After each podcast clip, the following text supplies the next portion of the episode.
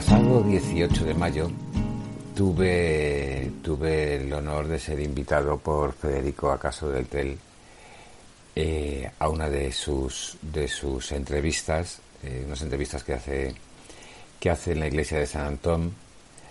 Eh, Federico es, es, un, es una persona que, que aparte de, de ejercer como, como abogado, bueno, pues Mm, abarca multitud de, de, disciplinas, vamos a llamarle, porque es una persona, es una persona que, que creo que ama mucho la música, mm, el arte, la fotografía. Eh, es una, una, persona que se involucra mucho en, en las cosas, en las cosas que, que, le gustan y una de ellas, desde luego, ha sido involucrarse en Mensajeros de la Paz que lleva colaborando con, con el Padre Ángel, pues creo que desde 1980. O...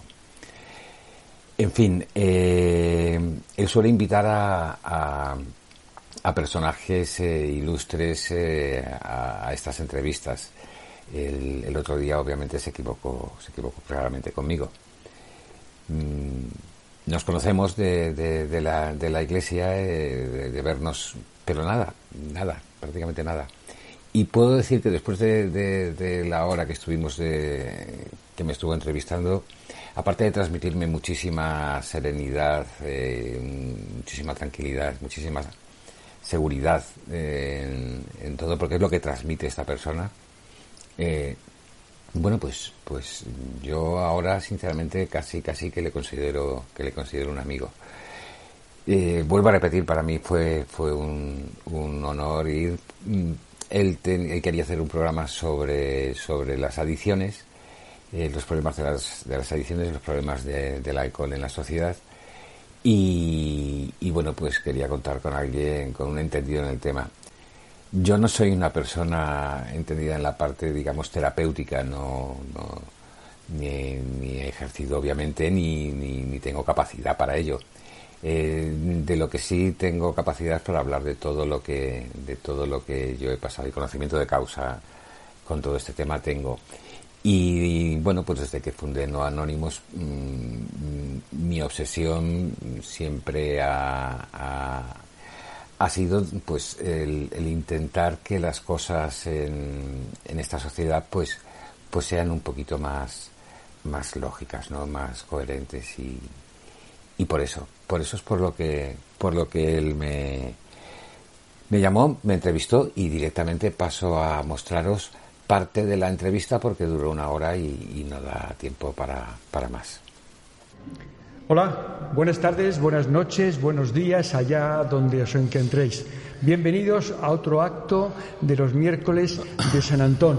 Ya sabéis, de la mano del Padre Ángel y de Mensajeros de la Paz. Encuentros sociales, culturales, religiosos, pero fundamentalmente sociales. Y hoy vamos a hablar de un tema serio. Hoy no es nada lúdico, sino que además es grave, serio, porque hablamos de algo que lo tenemos en la sociedad, enraizado, que nos rodea. Es un tema, insisto, muy grave. Eh, no solamente ataca en silencio, sino que además tiene una cura muy difícil. Me refiero a las adicciones. Todas las focalizamos en drogas y alcohol, pero las hay tan graves y tan perniciosas como estas, como son el juego, los videojuegos, el sexo, la pornografía, y son doblemente graves porque atacan a quien la sufre y además al entorno de quien la sufre. Con el que bebe o quien se droga cae la familia, los amigos y el trabajo. Todavía más peligros los hay y muchos. La permisividad de la sociedad que nos rodea, el adelanto escalofriante entre los jóvenes de la edad en la que se comienza a beber, la falta de concienciación de las adicciones. Como el problema es muy, muy grave, hemos recurrido a un especialista que lo tengo aquí. Se llama Luis von Bocke. Porque Kobe. Von Kobe. Kobe, perdón. Nada, por Dios. Porque él, en primer lugar, porque, y esto me parece lo esencial, es muy buena persona. en segundo lugar, porque vivió un infierno personal llegando hasta el cuarto grado, el máximo en cuanto a adicciones. Como él mismo dice, peor que vivir para, para beber es beber para vivir.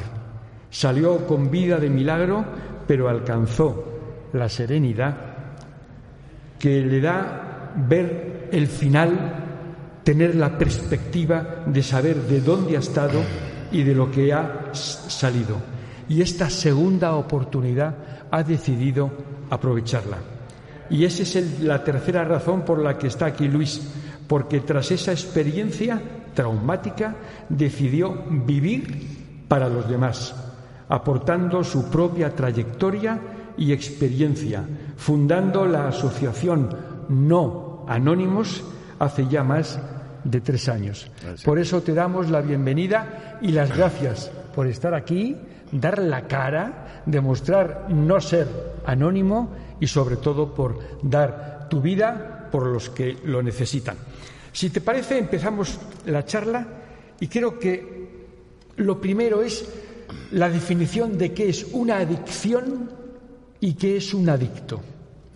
Bueno, lo primero, muchísimas gracias, eh, Federico, por, invitarme a tu, a tu programa. Eh, me siento súper honrado de que, de que, cuentes aquí en, esta, tarde conmigo, que me hayas invitado. Eh, también quería decirte una cosa. Has, hablado de eh, drogas y alcohol. Es lo mismo. El alcohol es una droga. Es algo que la sociedad todavía no entiende y, o no quiere entender. Eh, separa drogas y alcohol y no es así. No es así. El alcohol es una droga y tal vez la más perniciosa de todas y desde luego la que más eh, causas de muerte ocasiona. Y en cuanto a tu pregunta, eh, ¿qué es un adicto? Un adicto es una persona que, pierde, pierde la, la, voluntad, o sea, una adicción es eh, algo que se caracteriza por, por, quitar la voluntad del individuo con unos hábitos que, que bueno, que, que, que tú puedes tener, como tú antes has dicho, diferentes tipos de adicciones. Las adicciones a las drogas son las que obviamente ocasionan mayor daño tanto al individuo como a su entorno, como a la sociedad en general. Vamos a ver, si te parece bien, vamos a hablar fundamentalmente del alcohol. Sí. Y podemos extrapolar o que nuestros oyentes extrapolen luego el concepto de alcohol para cualquier otro tipo de adicción. Hay algo que a mí me preocupa especialmente respecto del alcohol es la permisividad. Hoy incluso beber, incluso beber mucho, incluso beber mucho entre jóvenes, tiene vitola. Está bien visto. Eh, alguien no está socialmente adaptado si no sale los sábados o los viernes y vuelve a casa pedo, borracho perdido. ¿Es normal esta permisividad? Es que es como tú, como tú bien dices, una permisividad que está eh, avalada mm, por, por, bueno, pues, pues por, por todo el mundo. O sea, eh, se, se, entiende como, como, algo normal que celebremos eh, diferentes tipos de actos mm, rodeados de alcohol. Eh, llegamos incluso a entender que saliendo de, un, de unos grandes almacenes, de unos supermercados, los 10, 15 últimos metros hasta la salida, es el momento en el que las marcas que se colocan causan mayor impacto a la gente, porque además tienes que hacer cola ahí obligatoriamente. De algunos sitios eh, solamente existe bebidas alcohólicas, cervezas, vinos, whiskies, todo tipo de, bebidas alcohólicas, dices, pero eh, en los 10, 15 últimos metros de algunos sitios que dices, mm, no, es, no es ni medio normal, ni medio normal. Y la aceptación social que tiene, es algo que también debería, debería cambiar. No es estigmatizar el alcohol como tal, es que tomemos conciencia de que es un problema y un problema muy grave dentro de nuestra sociedad, pero dentro de nuestras familias, pero dentro de nuestras vidas. Creo que, que no es, eh, yo no lo veo desde, desde el punto eh, de, de un alcohólico, yo soy alcohólico, eh, bueno, obviamente llevo ya tres, tres, años y ocho meses sin, sin, consumir y espero que así sea hasta el final de mis vidas, de mis días. Pero vuelvo a decirte, para mí, para mí el, encontrarme con eh, esas bebidas alcohólicas al final no es algo que me preocupe a mí como, como alcohólico. No, no, no, no, no, no, me, no me afecta, sinceramente. A mí particularmente no me afecta. A mí lo que me afecta es ver a niños, a ver gente joven ahí entendiendo que es un hábitat normal. Y luego, ¿cómo no vas a, entender que, el fin de semana lo lógico sea agarrarse un pedo y llegar a casa como, como llegan? Lo malo, eh, lo malo es que, que, bueno, pues eh, hay ciertos eh, caracteres adictivos de determinados individuos que ya mm, no mm, beben, mm, digamos, pues me puedo tomar una copa, puedo quedar con mis amigos, puedo disfrutar de, ello. No. Ese carácter adictivo se empieza además a diagnosticar pronto es cuando, cuando, cuando tú te das cuenta de que siempre eres el que se toma una más. Y que con el paso del tiempo ya no es una más. Y así poco a poco, poco a poco, poco a poco. Bueno, ese carácter adictivo es, eh, entras en un bucle que al principio es, digamos, mm, relativamente fácil salir. Eh, luego no, luego ya no, no es. He oído hablar en foros cercanos al alcoholismo algo así como una suave escalera. Se referían a que los primeros peldaños que se accede al alcohol son siempre suaves y tranquilos. Esa copa, has dicho poco a poco, hasta que de repente, subiendo esa pendiente suave que no cuesta a nadie, te das cuenta que no dominas el alcohol. Ese es el principio. Ese es el, ese es el principio. De, de hecho, es, eh, empezamos a, tomar eh, pues las primeras cervezas, que es lo que normalmente casi todo el mundo, lo que casi todo el mundo entra, digamos, al alcohol. Eh, bueno, pues de una forma social por un lado, por otro lado te desinhibes si eres una persona que tiene, que tiene problemas de, de relación con los demás. Con una cervecita, con dos cervecitas, estás mm, pues mucho más desinhibido, mucho más eh, entregado a los demás. ¿Qué ocurre?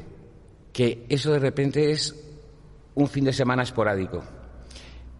Mm, por arte de birlibirloque, ya no, no es un fin de semana esporádico, pasa a ser todos los fines de semana. Y ya mm, no es tomarse una o dos cervecitas, ya empieza a ser lo normal, casi lo que tú estabas diciendo, agarrarse una borrachera es lo que, te, lo que yo te he comentado también al principio.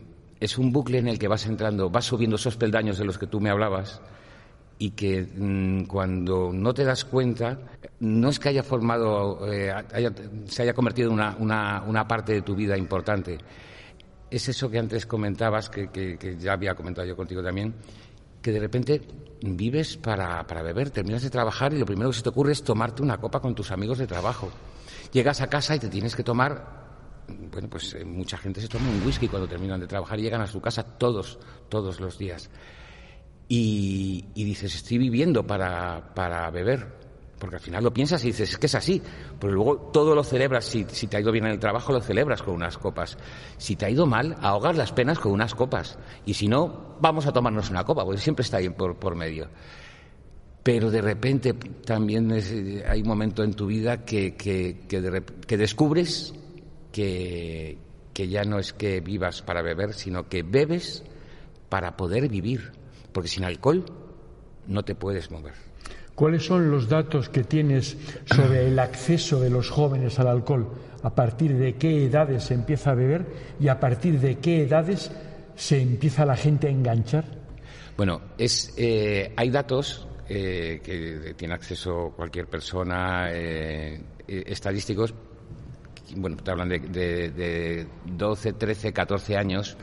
12, 13, 14 sí, sí, sí, sí, sí, pero bueno, y además con una, eh, con el 74% creo de, de los jóvenes eh, de 14 años ha probado ya el alcohol. Bueno, eh, yo estoy eh, muy ligado a Alcohólicos Anónimos. Es escalofriante encontrarte a gente que lleva bebiendo desde los ocho años que están conmigo en reuniones tienen 16 o 17 años, bueno, creo, que una de las personas que conozco ahora cumplía 18, y lleva tres años limpio. Con 18 años ha pasado por un proceso de alcoholismo desde los ocho que empezó a beber. y extrañamente no son casos aislados.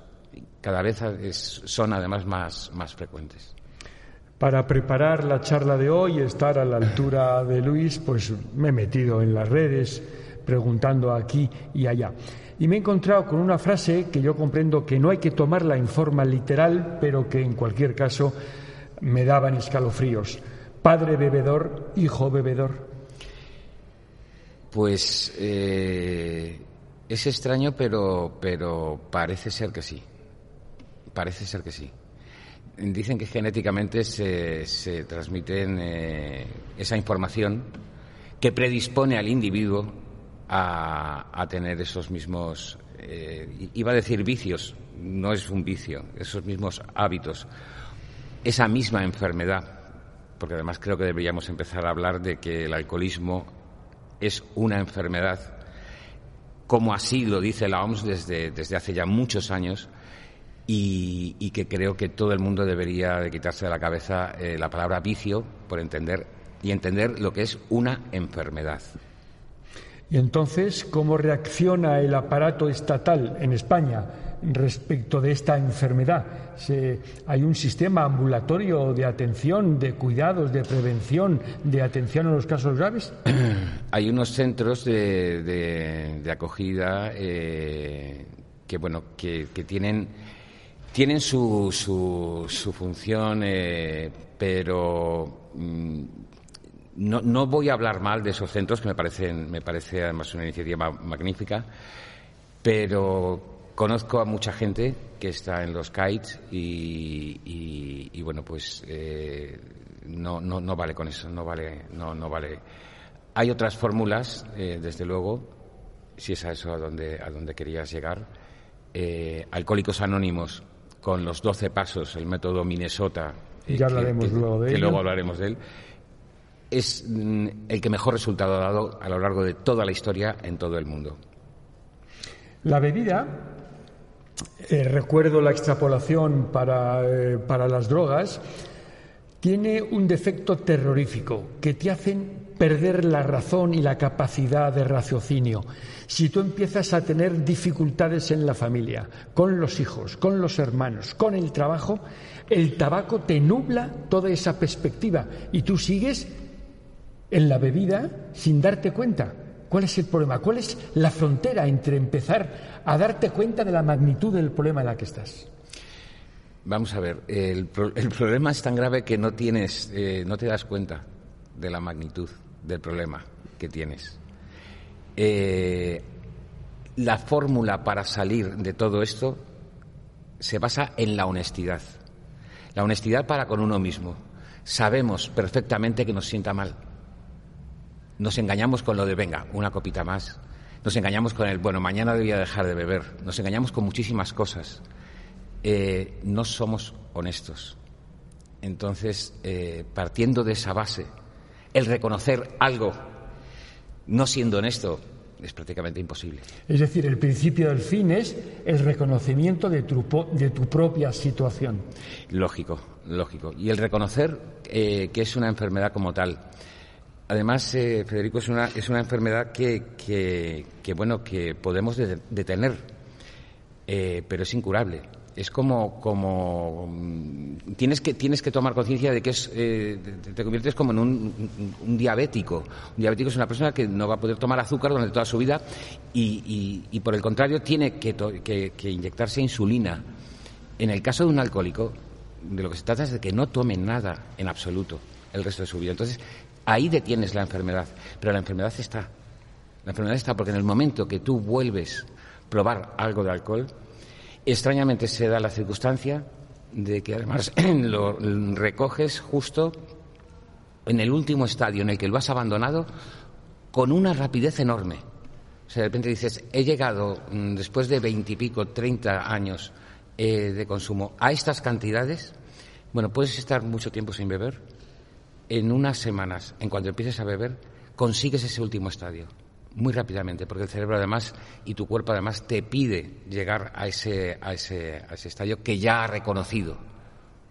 Has reconocido ese estado, lo has intentado incluso de buena fe, pero tienes las primeras derrotas. ¿Por qué? Pues porque el entorno social casi te obliga a seguir bebiendo, sigues onnubilado y de repente, ¿qué hace el afectado? Acude a profesionales, se apoya en amigos, de repente se da cuenta de la desolación en la que se encuentra, ha perdido el trabajo, el matrimonio está roto, los hijos perdidos. ¿Qué hacer en ese momento? Bueno, es que es que eh, lo que lo que estás contando, eh, que, muchos muchos oyentes posiblemente digan qué exageración, no es ninguna exageración, es algo muy muy muy normal. Eh, ¿Qué hacer en, en, esos casos? Pues desde luego, por supuestísimo, ponerte en manos de, de personas entendidas en todo esto. Vuelvo a repetirte, donde se han dado los mayores éxitos Mm, de gente que ha podido abandonar eh, el alcohol es siguiendo, siguiendo, yendo a reuniones de, alcohólicos anónimos. Son reuniones que duran una hora y media y que al principio se recomienda ir a dos, tres, y conozco a gente que ha ido hasta cuatro reuniones, dos por la mañana y dos por la tarde, porque obviamente el cuerpo, el cuerpo te pide salir a, hacer lo que has estado haciendo hasta, hasta entonces. Es, es, un tema muy complicado. Se puede tratar desde, desde, desde el ámbito médico, con psicólogos, pero yo creo que hay una parte espiritual muy importante ahí. Muy importante. Y esa parte espiritual, si. Por la parte mental, está claro que la, que la mente nos va a estar engañando, nos va a estar diciendo siempre, puedes controlarlo, puedes dominarlo. te, te voy a contar una cosa. Yo estuve después de pasar por, por un delirium tremens, un shock anafiláptico, estar a punto de perder la vida, después de todo eso, tres meses en dos, dos psiquiátricos eh, diferentes y casi tres meses en un centro de rehabilitación, hasta tres semanas antes, yo todavía, mi cabeza todavía me estaba diciendo que podía beber con éxito, que podía llegar a controlar la, bebida. Después de por todo lo que había pasado.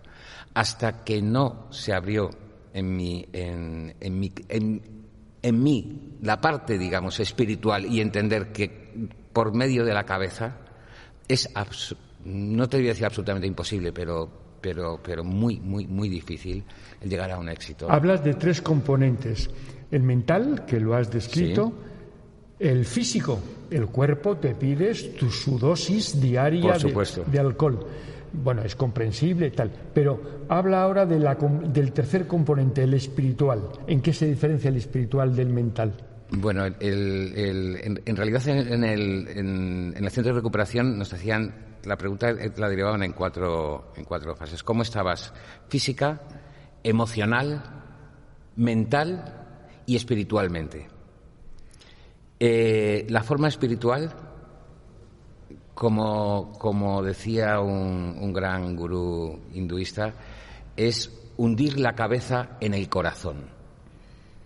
Hundir la cabeza en el corazón significa mirar mucho, más allá de tus pensamientos. Eh, si eres religioso, fácilmente lo, lo, puedes entender. Yo nunca he sido una persona religiosa. Por eso a mí me costaba, me costaba mucho entenderlo.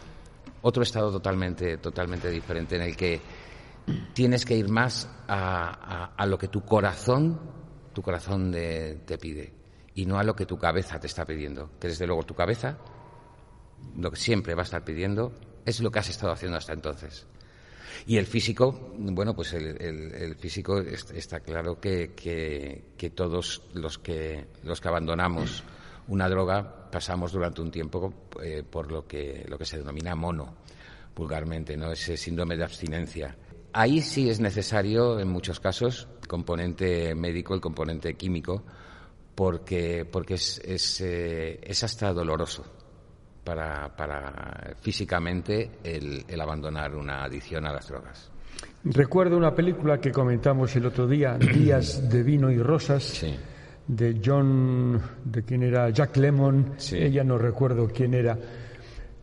Demoledora, terrorífica, un matrimonio devastado por el alcohol, una lucha titánica por salir, él sale, ella queda en la calle, terrible y tal cual. Los afectados barra afectadas tienen generalmente soporte familiar amistoso para salir o quedan en la más estricta soledad, como náufragos totales? Bueno, te encuentras, te encuentras todo tipo de, de, casos. Lo más normal, lo más normal es que eh, cuando la familia presta mucha atención, mucha ayuda a, a un adicto y no encuentra respuesta, termine dándole la espalda. Eh, y además es hasta algo, algo de alguna forma lógica, porque la, coadicción, mm, todo lo que creas a tu, a tu alrededor es muy, muy, muy doloroso. Eh, todas las, las personas que están sufriendo todo lo que tú tienes, por supuesto es a ti el que más daño se supone o nos dicen, pero yo, por ejemplo, pues tengo, tengo en mi cabeza, eh, tengo en mi cabeza, pues, pues a la gente que, que de verdad ha estado a mi lado y a la gente que, que, me ha hecho, me ha hecho, me ha intentado abrazar, yo no me he dejado abrazar. Y que luego obviamente sí, en un momento determinado te dicen pues haz lo que quieras, ahí tienes, ahí tienes la, la puerta. Con lo cual se, da, se, dan, se dan diferentes circunstancias, pero extrañamente coincide eh, que si la familia y el entorno te ayuda y tú no respondes, tarde o temprano va a haber un, un carpetazo. Has dicho antes que me ha impresionado. Bueno, pues si queréis saber qué es lo que le ha impresionado a, Federico, que le he dejado ahí con la palabra en la boca, eh, os toca oíros el siguiente, el siguiente programa. La verdad que si hasta ahora os ha gustado, creo que, que la continuación, pues, pues no va a dejar de, de sorprenderos, ¿no? Sobre todo por cómo, cómo lleva él en la entrevista. Gracias, como siempre, al Padre Ángel, a Mensajeros de la Paz, a la Iglesia de San Antón, a toda la gente que, que hace posible esto, CLM Activa. Gracias eh, por escucharme. Muy buenas noches.